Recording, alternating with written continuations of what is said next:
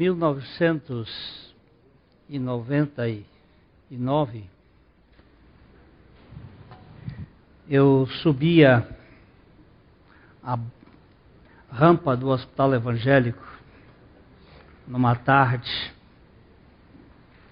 e tinha uma meia dúzia de médicos ali na frente conversando e um deles, meu conhecido, virou e disse: Glênio, o que é aquilo?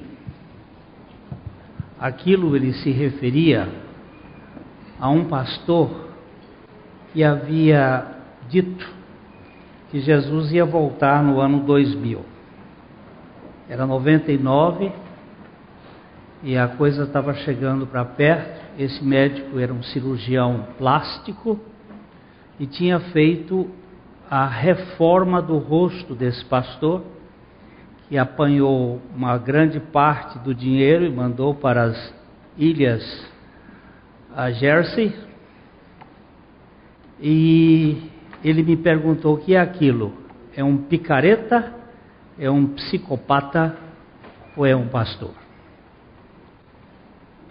Aquela pergunta me deixou assim um pouco perplexo no momento e eu me virei para ele e disse: Todos os médicos que há em Londrina são médicos ou há alguns que são charlatães?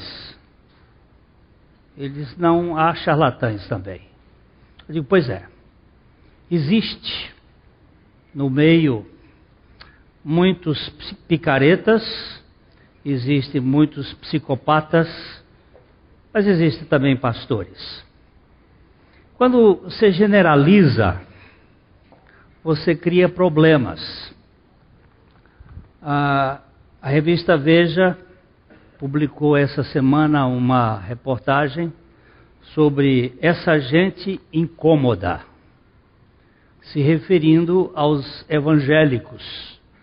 E ele diz que a fé evangélica já reúne um terço da população e, em grande parte, é composta do tipo moreno ou brasileiro que vem sendo visto como crescente horror pela gente de bem do Brasil. É um tipo de provocação que a gente precisa olhar com muita amor, porque se trata de alguém que está querendo colocar fogo, porque os evangélicos tem muita gente que a gente também não concorda, mas tem muita gente séria nesse meio. Tem muita gente adequada que está combatendo essa tal arte do Pedro Malazarte. Esta arte da imoralidade, de colocar uma criança, por exemplo, para manusear uma pessoa nua, um homem nu é, ou a arte da pedofilia, da zoofilia, dizendo que isso é arte. E há uma reação.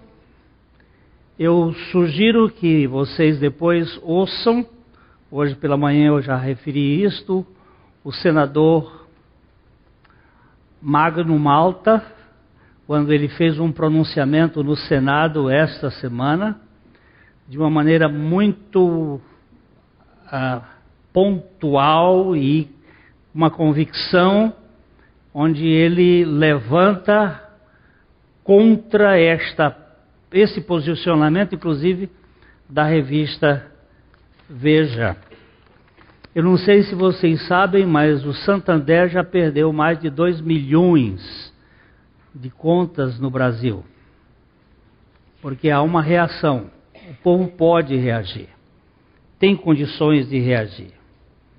E ele aqui no final desta reportagem, ele diz que não há um jeito de você colocar uma lei para acabar com os evangélicos. Se você defende a arte incômoda, digamos, tem de estar preparado para conviver com esta religião incômoda. Em todo caso, para quem não gosta destas realidades, é bom saber que os evangélicos, muito provavelmente, são um problema sem solução.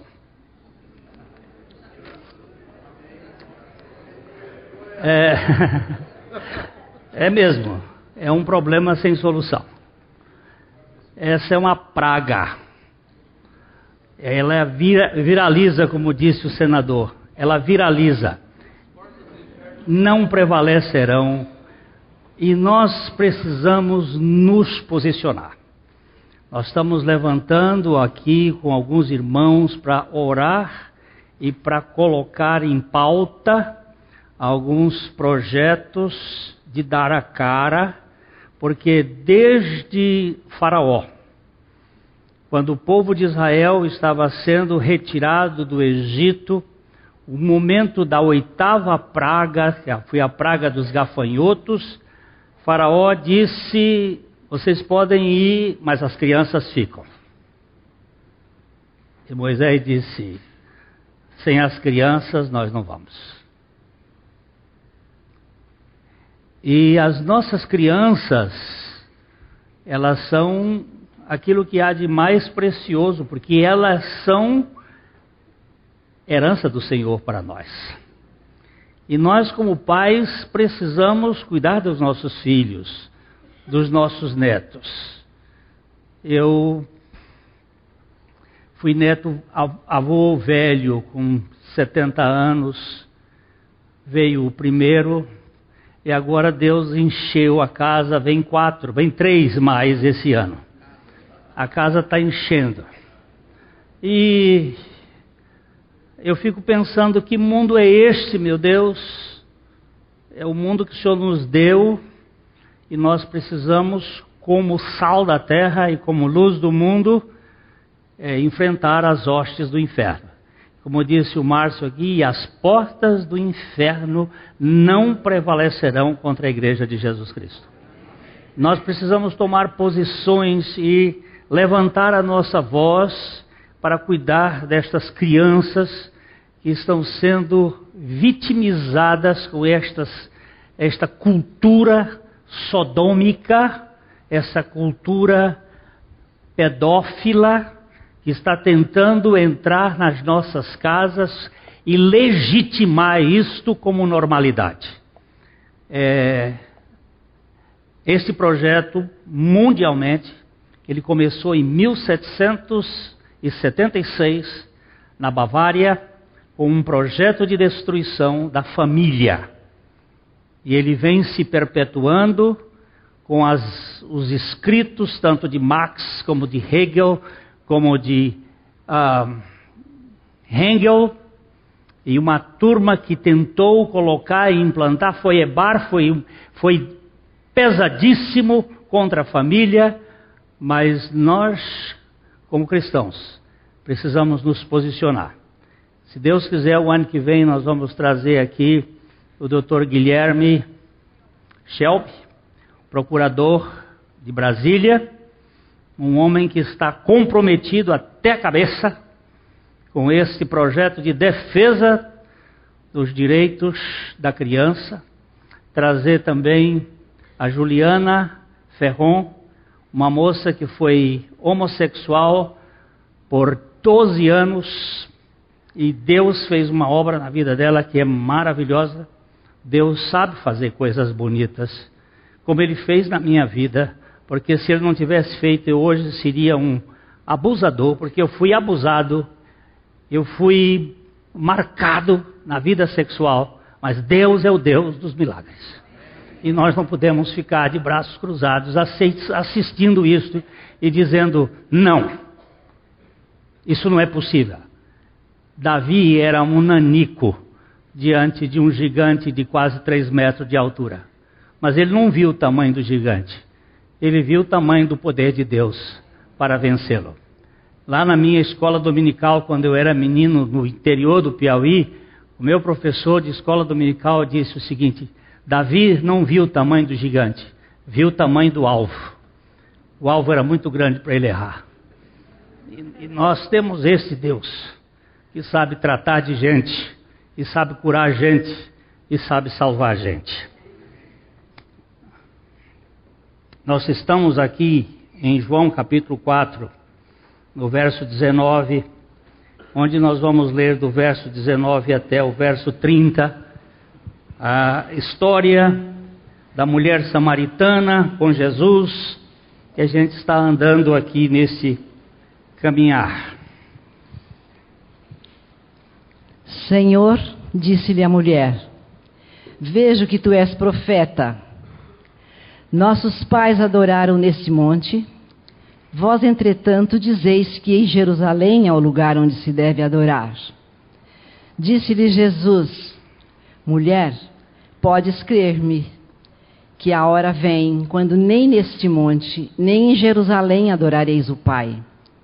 Vós adorais o que não conheceis, nós adoramos o que conhecemos, porque a salvação vem dos judeus.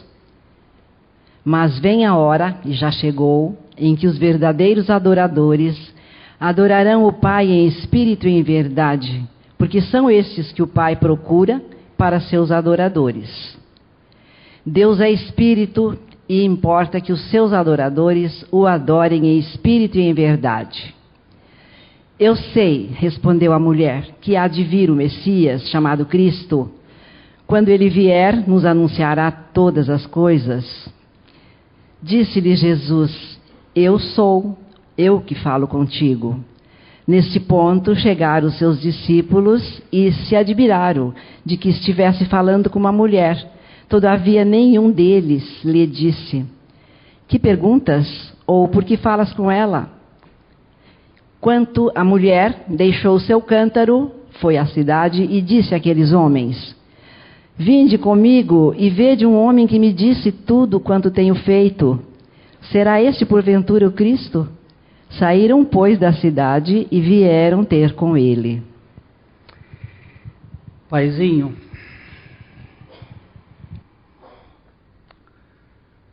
Conquista os nossos corações para ti e fala conosco pela tua palavra e pelo teu Espírito. Dá-nos a revelação do teu Filho como o nosso tudo. Nós oramos no nome dele. Amém. Nós temos andado nesse texto, é um texto muito significativo é, onde Jesus entra num lugar que normalmente um judeu não passaria, por Samaria, e vai encontrar-se com uma mulher que um judeu não falaria com ela, e, e começa um diálogo de restauração de uma vida que tinha sido é, marcada por abandono. Uma mulher que teve cinco maridos e o que agora tinha não era seu ou não estava mais querendo estar com ela. E quando o Senhor, no verso 19, ele diz, uh, ele ele fala para ela, ela diz o seguinte: Senhor, vejo que tu és vidente. Quando ele disse, você passou de mão em mão, foi descartada cinco vezes. Ela assusta e diz: Vejo que tu estás num plano diferente, estás vendo a minha alma, tu és profeta. Ela diz isso quando Jesus põe o dedo na ferida e descortina o coração. A mulher busca uma saída honrosa para a sua crise existencial. Ela procura falar da transcendência. Não vamos abordar a imanência. Vamos transcender, porque isso vai doer muito. Domingo passado nós falamos aqui que normalmente nas terapias, quando você chega no. Eu vou usar a expressão mais grotesca, no pega para capar. Quando você chega no ponto crucial, o sujeito espana, ele foge, ele cai fora, porque ele não quer ser liberto, ele tem a doença como um álibi para a sua própria vitimização e conviver com isto.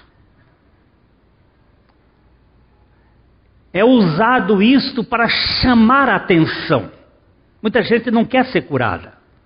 Nós vamos caminhar ainda, capítulo 5 de João, quando encontrarmos aquele homem do lago do, do tanque de Betesda, que estava há 38 anos em cima de uma maca, e ele nunca conseguia chegar lá, Jesus faz uma pergunta que aparentemente pode ser considerada uma pergunta idiota.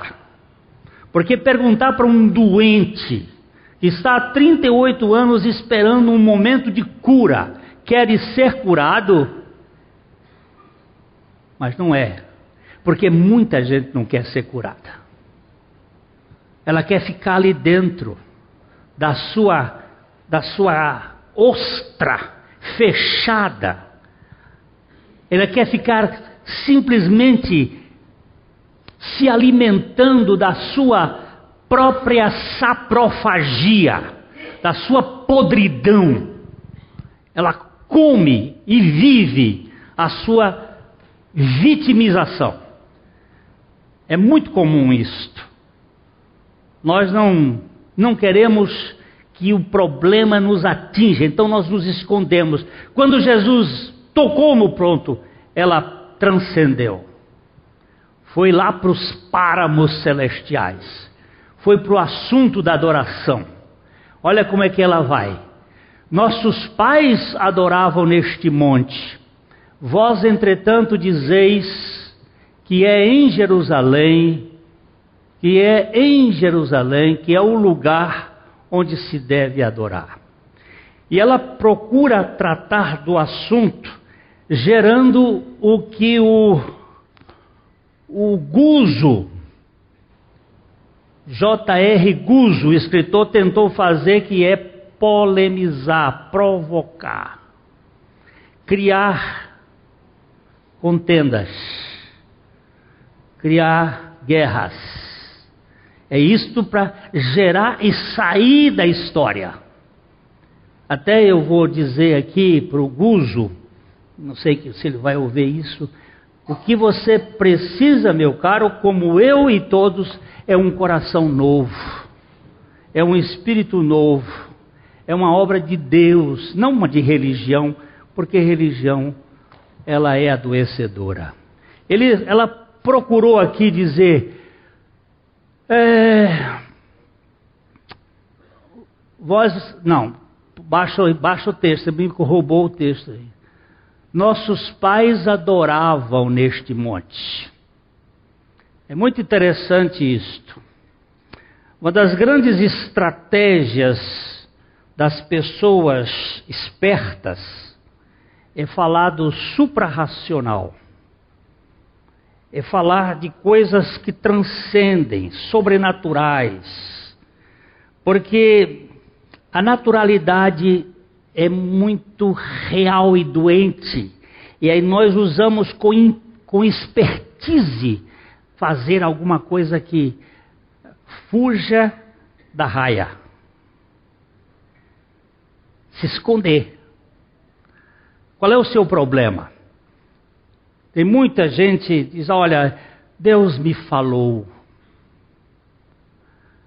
O Senhor me disse para empurrar o outro para longe. Para não encarar o seu problema existencial. E aí se fecha num espiritualismo transcendente, mas profundamente adoecido. A samaritana era uma mulher esperta mas ela trazia nas suas entranhas as marcas das dores, da vergonha, do medo, dos ressentimentos, da rejeição, da solidão. E quando Jesus mostra a sua sede, que não era tanto de água de poço, mas da água da vida, ela tentou colocar embaraços com a profundidade do poço e a falta de apetrechos que Jesus tinha. Ele disse: O poço é fundo, o senhor não tem como tirar água. Como é que o senhor vai me dar água da vida? Porque a gente não quer encarar o problema. Nós fugimos do problema. O ser humano sempre procura esconder as suas dores reais e criar impedimentos para ser curado. Muitas pessoas não querem ser curadas ou libertas. As suas dores são os expedientes que elas usam para construir a sua identidade impostora, a fim de chamar a atenção. Quando nós vínhamos vindo para cá, há um, um homem aqui na nossa cidade, ele tem problema de ventiligo ele sempre se apresenta como uma pessoa muito. E ele vive esmolando pela cidade. Mas aquele homem tem uma condição econômica muito boa. Ele vive da chamar atenção. Se você perguntar para ele se quer ser curado, ele não quer. E muitos de nós, dentro de nosso lar, também temos doenças emocionais que nós não queremos ser curados. Nós queremos que os outros nos massageiem, que eles nos mantenham assim como uma figurinha especial. E aí, eh, Jesus tocou no ponto profundo dela. Se eu for curado ou liberto, como eu vou fazer para chamar a atenção dos outros para mim, para minha causa? Minhas dores e feridas, elas servem como isto. Vocês estão me vendo? Mas essa gente é insuportável de você conviver com ela. Os netos não gostam de avô assim. Os filhos não vêm e depois eles reclamam porque vão para os asilos. Mas são pessoas chatas. Uma vez, há muitos anos atrás, eu preguei um dia sobre a salvação de um chato. E, e tinha muito a ver comigo. Eu precisava ser salvo da minha chatice salvo dessas implicâncias, dessas coisas que a gente vive fazendo para chamar atenção. Depois que Jesus mostrou o seu problema, que ia muito além da profundidade do poço, sua reação foi buscar um lugar alto para fugir da sua dor. Olha aqui nossos pais adoravam neste monte. Quando ela disse, vamos voltar no versículo 11, dá uma descidinha no versículo 11. Ela diz: Respondeu-lhe ela, Senhor, tu não tens como tirar água e o poço é fundo. Onde, pois, tens água viva? Mas o poço mais fundo não era o poço de Jacó. O poço mais fundo é a nossa alma. Diz o salmista no Salmo 130: Da profundeza dos abismos eu clamei a ti, ou da fossa eu clamei a ti. Tem misericórdia de mim. Mas é difícil a gente se ver na, na condição da profundidade da nossa alma. Nós sempre estamos preocupados, olha, já botou o texto lá, das profundezas clamo a ti, Senhor. Estas profundezas aqui, elas têm como característica a ideia de manter a alma escondida, fora da visão do olhar de Deus, do holofote de Deus. Negando. Você sabe qual é? Deixa. Eu tenho vários psicólogos aqui, eu tenho que ter cuidado, mas o diagnóstico mais preciso, aquele livro lá dos americanos, das doenças, ele diz que das, da humanidade, 95% da humanidade sofre de algum transtorno psicológico.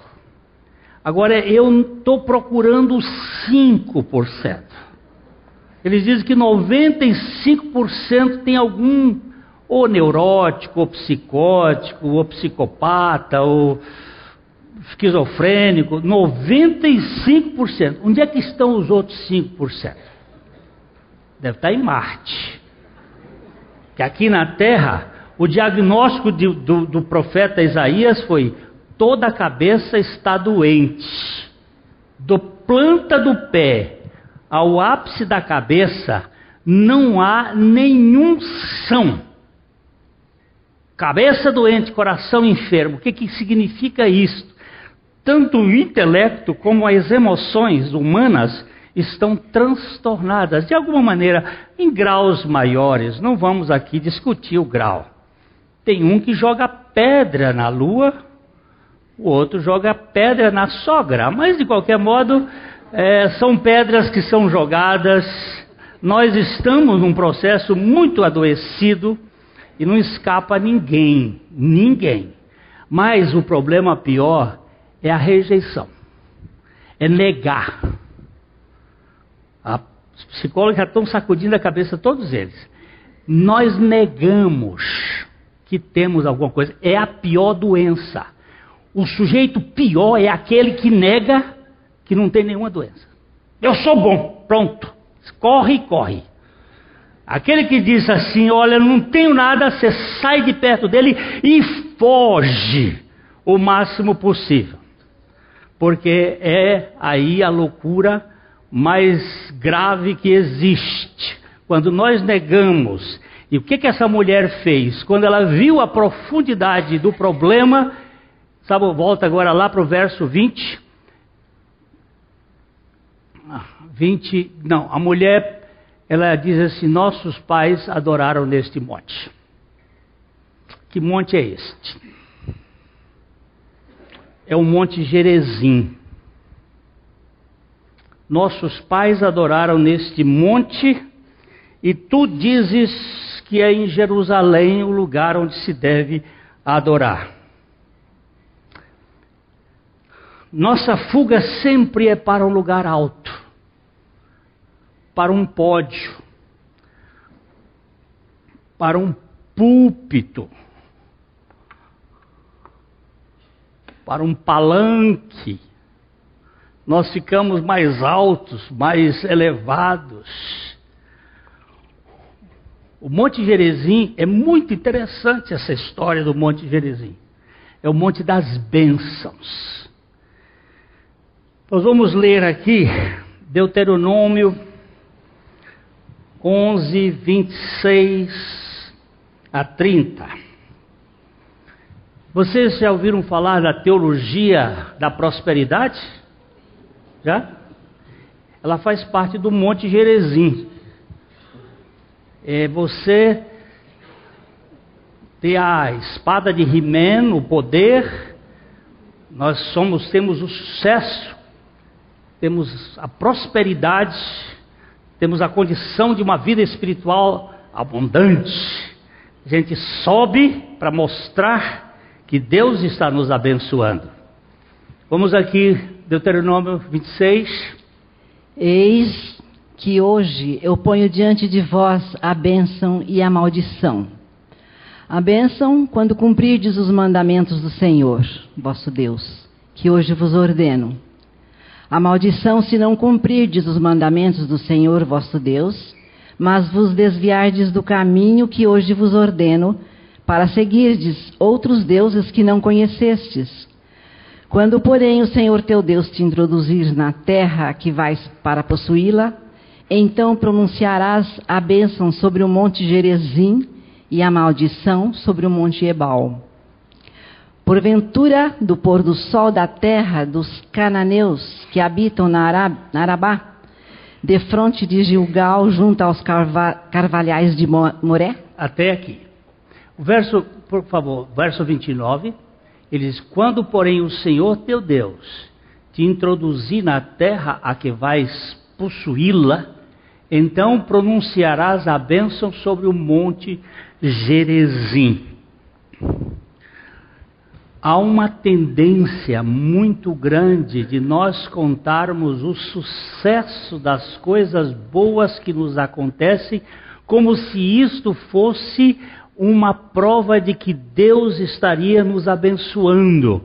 E que quando nós sofremos ou temos doenças ou estamos enfrentando algum problema, nós estamos amaldiçoados. E Deus pode nos abençoar muito mais na doença do que no retirando a doença. Eu não posso ficar imune a esta ideia de que a tentação é um prejuízo para mim, porque não é. A tentação é benéfica. O sofrimento é benéfico. As dificuldades nos mantêm numa posição de dependência. Quando ela foge para o monte, ela estava dizendo o seguinte: olha, a, a nossa tradição é buscar as bênçãos que vêm de cima. Uma das grandes dificuldades do ser humano é a sua imagem elevada. Nós sempre queremos nos projetar e buscamos os lugares altos para exibir aquilo que parece ser a bênção. Conta a bênção, irmão. Aí, a bênção é sempre uma coisa grande. Eu já contei aqui, eu tive um professor, foi um dos homens que marcaram profundamente minha vida, professor Dr. James Musgrave. Ele foi pregar numa igreja lá do, do, da Baixada Fluminense. Era um dia de aniversário da igreja, muita gente, igreja grande. E todo mundo ia contar a bênção daquele ano na igreja. Então, uma senhora levantou daqueles testemunhos e foi contar que ela tinha um filho. O filho era um drogado, e ela orou e orou, porque a gente tem uma ideia seguinte: quanto mais eu oro, mais eu subo o monte, e mais alto eu me torno com Deus. É verdade, quanto mais eu oro, mais eu torno dependente de Deus. Quanto mais eu oro, mais eu fico mostrando a minha mendicância. Eu preciso dele. Mas ela contando que foi a oração dela que mudou e o filho estava ali hoje, são e salvo, e uma benção maravilhosa. Todo mundo aplaudiu. Aí uma outra levantou e contou que o marido dela era um escroque daqueles, e que ela orou e orou, e o marido foi transformado. E assim foram todos contando sucesso e o pastor Musgrave então veio à frente e disse: Eu tinha uma menina, eu conheci essa menina porque eu fui professor de escola dominical dela quando ela tinha 11 anos de idade. Eu tinha uma filha linda, linda, era uma das preciosidades. Ela teve um câncer no cérebro. Eu orei, e orei, e orei e Deus levou minha filha. Bendito seja o nome do Senhor. Ninguém bateu palmas. Porque para nós é o sucesso que diz que o termômetro de Deus está lá. Mas Deus está aqui, no coração compungido e contrito, quebrantado. Muitas vezes é aqui no vale da sombra da morte que eu não temerei mal algum, porque tu estás comigo. A tua vara e o teu cajado me consolam. O vale é da morte, mas a presença é do Senhor da vida. Nós estamos aqui nesse lugar difícil. Ela já colocou lá em cima das grandes dificuldades nossas, exatamente com a nossa imagem, com a nossa importância. Na tentação do deserto, Jesus foi levado a um monte muito alto, mostrado todas as glórias do mundo. E, o sedutor disse assim: Se você, se você me adorar, eu te darei todos, todas as coisas desse mundo. Que a coisa que mais Satanás quer é que alguém beije a mão dele. Que é a ideia adorar. Proskneo. Você se curvar. E Jesus disse: Não. Ao Senhor teu Deus adorarás. E só a Ele prestarás culto. Ali foi o, o nocaute que o Senhor deu na tentação. Quer dizer, uma das coisas que Ele quer que nós nos sintamos bem, seja no mundo, seja no campo intelectual. Quem é você? É um doutor? Não sou contra isso, não, pelo contrário que possamos ganhar conhecimento cada vez maior, mas ponha esse conhecimento na balança da humildade divina e pese isso com muito cuidado.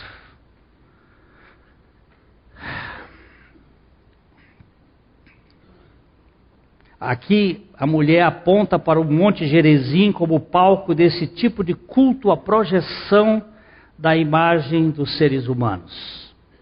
Talvez seja esta a base fundamental da teologia da prosperidade. Ter a bênção sem ter a vida real do abençoador. Mas ela tem um problema. Os judeus dizem que é em Jerusalém o lugar em que se deve adorar. E o lugar onde se deve adorar para os judeus é o Moriá. Não é o lugar da bênção. É o lugar da morte.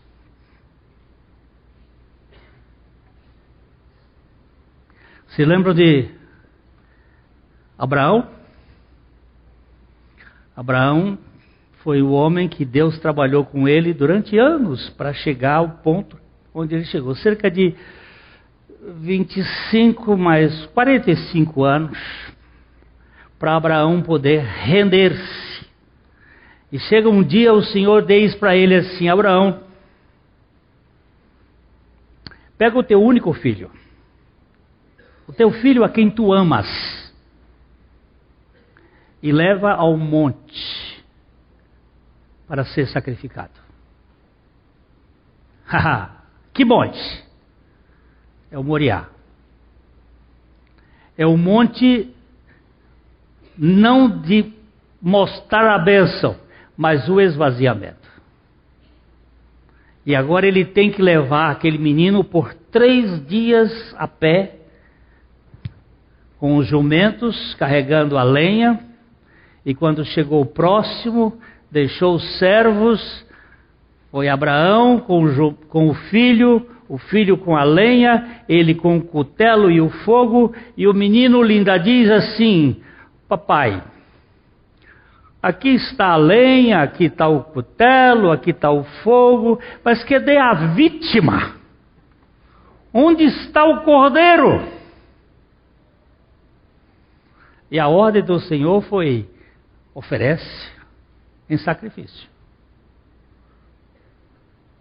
E Abraão disse: Meu filho, o Senhor proverá. E quando ele levantou o cutelo, o cordeiro berrou.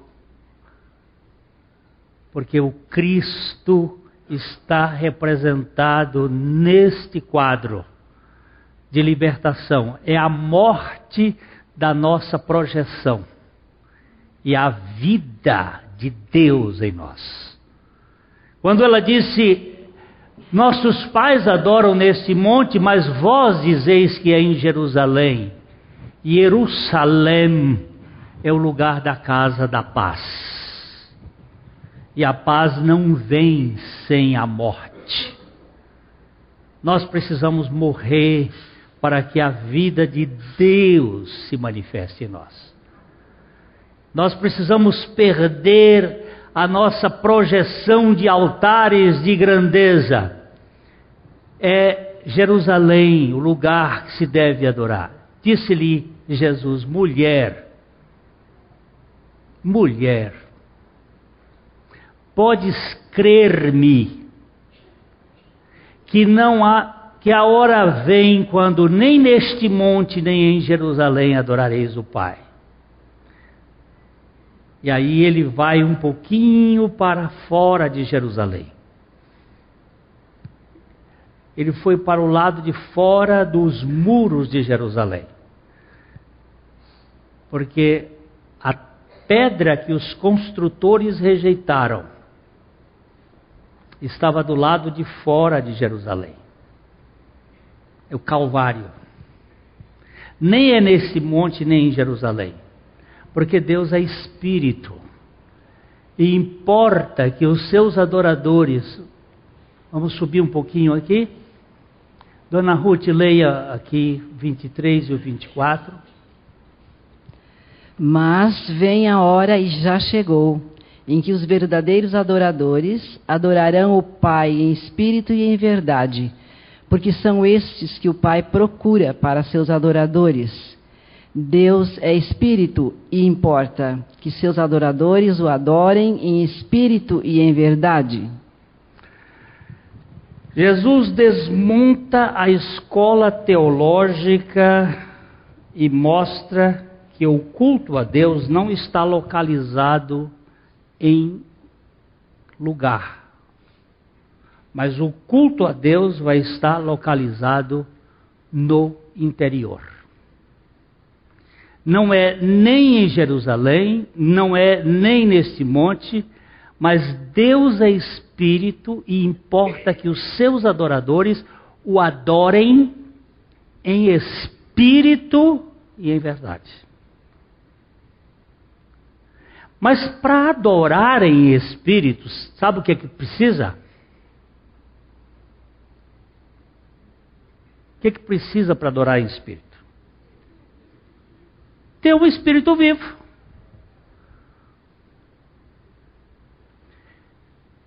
Nós nascemos deste mundo, corpo e alma, espírito morto. E precisamos da vivificação do espírito.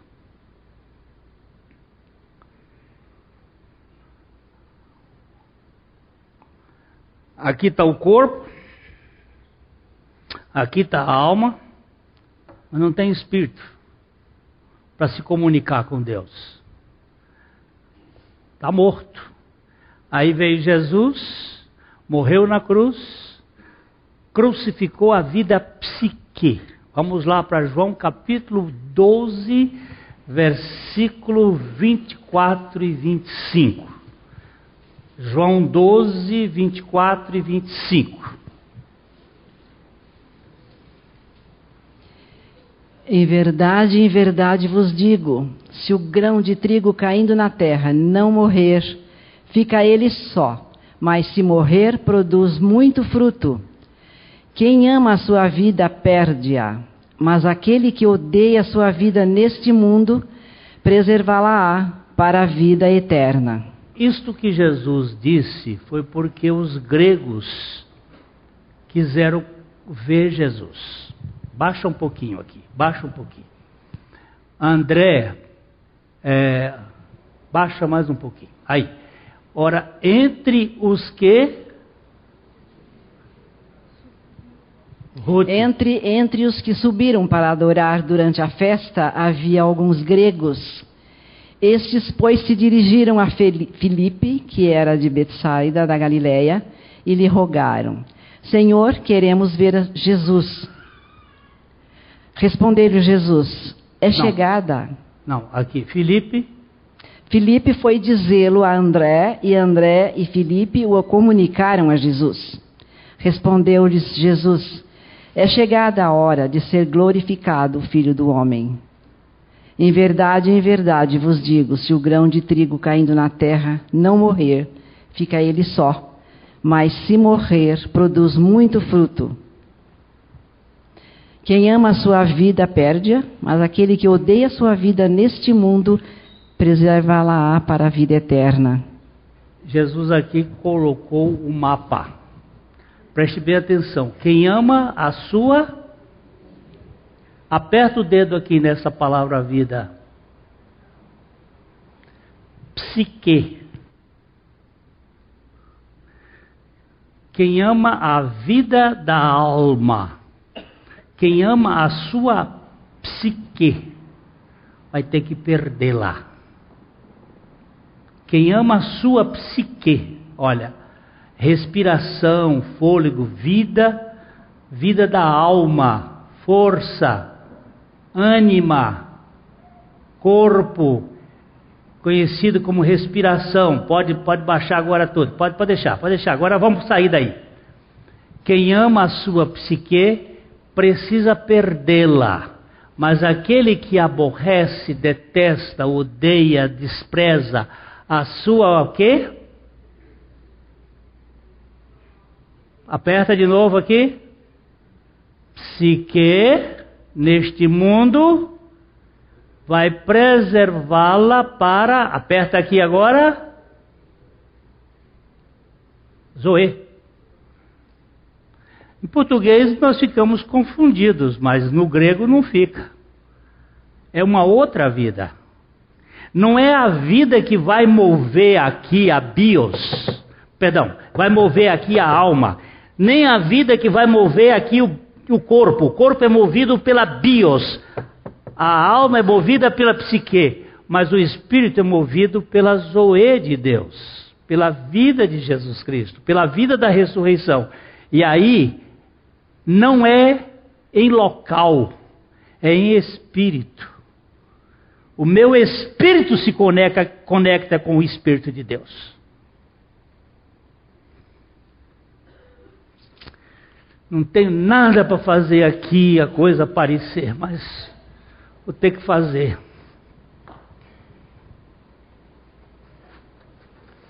Fica com isso aqui, depois vocês botam aqui.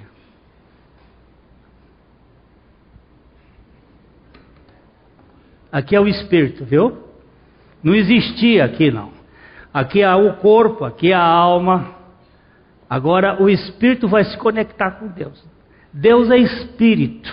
Deus não conecta com alma, nem com corpo. Deus é espírito. Ele vai conectar com o meu espírito.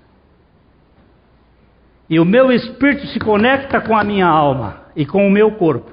E agora flui a vida de Deus aqui. Jesus disse para a mulher samaritana: não é aqui nem lá, não é em local. Isso ele tinha dito para Nicodemos: o que é nascido da carne é carne, o que é nascido do espírito é espírito. Nós só podemos adorar em espírito. Não existe adoração psíquica. A alma vai entrar neste processo, mas se ela não tiver espírito, não tem adoração. Vamos deixar a adoração aí.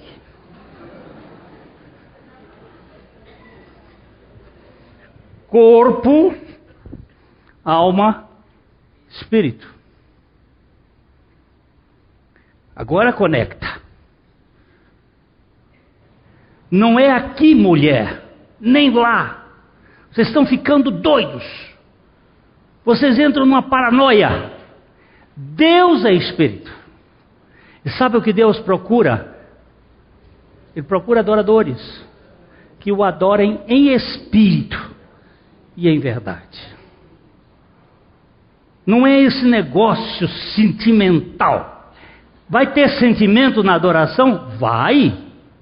Mas não é o sentimento que vai mover a adoração, é o espírito. É a vida espiritual que se manifesta em nós. É a vida do Espírito de Deus. Jesus tirou mulher, esse não é o problema. Porque isso aí agora é Deus que vai fazer. Ele procura. E ela foi nesse instante, vamos tirar aqui, senão ninguém lê. Vou ter que tirar o espírito lá de cima. Versículo 25.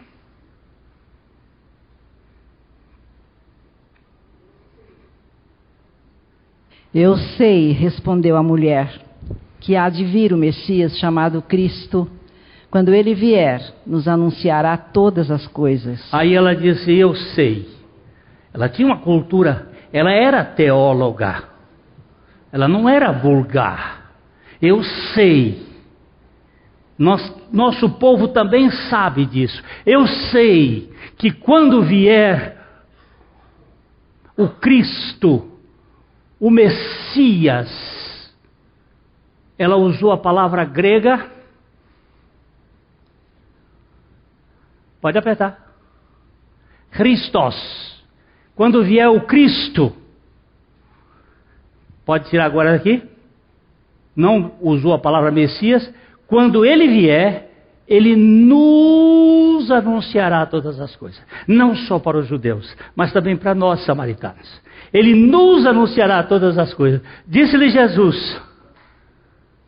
Não. É, isso mesmo. Eu o sou. Não existe este ou no grego. No grego não existe este ou aí. É eu sou. O que, que é eu sou? O que é eu sou? Iavé. Aqui é o Emi. Mas aqui o eu sou, pode tirar aqui. Tira, pode tirar que vai confundir. Eu sou é Jesus. Jesus, Jeová Sus. Eu sou o eu sou. Eu sou o Cristo. Eu sou o que falo contigo. Eu sou o Deus que se encarnou para salvar gente que tem mania de monte. E que quer relacionar comigo nas alturas. E eu vim relacionar com você na estribaria. Eu vim relacionar com você no seu lar. Eu vim relacionar com você na sua vida cotidiana. Eu sou o Deus que se importa com você. Eu sou o eu sou. Aí, neste ponto, chegaram os discípulos, se admiraram de que ele estivesse falando com a mulher. Todavia, nenhum deles perguntou nada. Quanto à mulher, Naquele momento ela não tinha mais dúvida. Esse homem não só sabe de mim, mas esse homem me disse o que, que é a vida espiritual. Eu posso agora deixar o que eu vim buscar, porque eu, o que eu não vim buscar eu já achei. Ele me achou e me deu da água da vida, e eu preciso comunicar isso para outras pessoas. Deixou o cântaro e foi à cidade e disse àqueles homens: Vinde comigo e vede um homem que me disse tudo quanto tenho feito.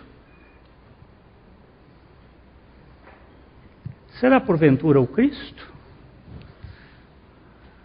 Ele disse tudo quanto tenho feito. E para ela dizer assim, vinde e vede, sabe por quê? Porque ele não está ali me condenando. Ele está me levando. Vem ver este homem que viu tudo que eu fiz de errado e não me jogou nas costas, porque eu só posso contar uma boa notícia quando ela me satisfaz plenamente. E saíram, pois, da cidade e vieram ter com ele. A evangelização é fogo cruzado. Quando a gente recebe, já passa. Eu, eu fui aceita por este Cristo. Este Cristo que me salva da minha história, do meu passado, dos meus medos, das minhas taras, das minhas manias, dos meus delírios. Ele me salva, ele me cura, ele me liberta. E eu quero contar isso para outros. Ou é prova evidente de que fui alcançado. É contar isso. Olha, gente, rapaz, você não pode imaginar o que Jesus fez comigo. O que foi que ele fez? Rapaz, ele me aceitou. Ele me levou para a cruz. Ele levou-me a morrer com ele. Ele ressuscitou para ser a minha vida. Você está doido, né? É verdade. É loucura, mas é uma loucura saudável. É a loucura do Evangelho que nos tira desta condenação.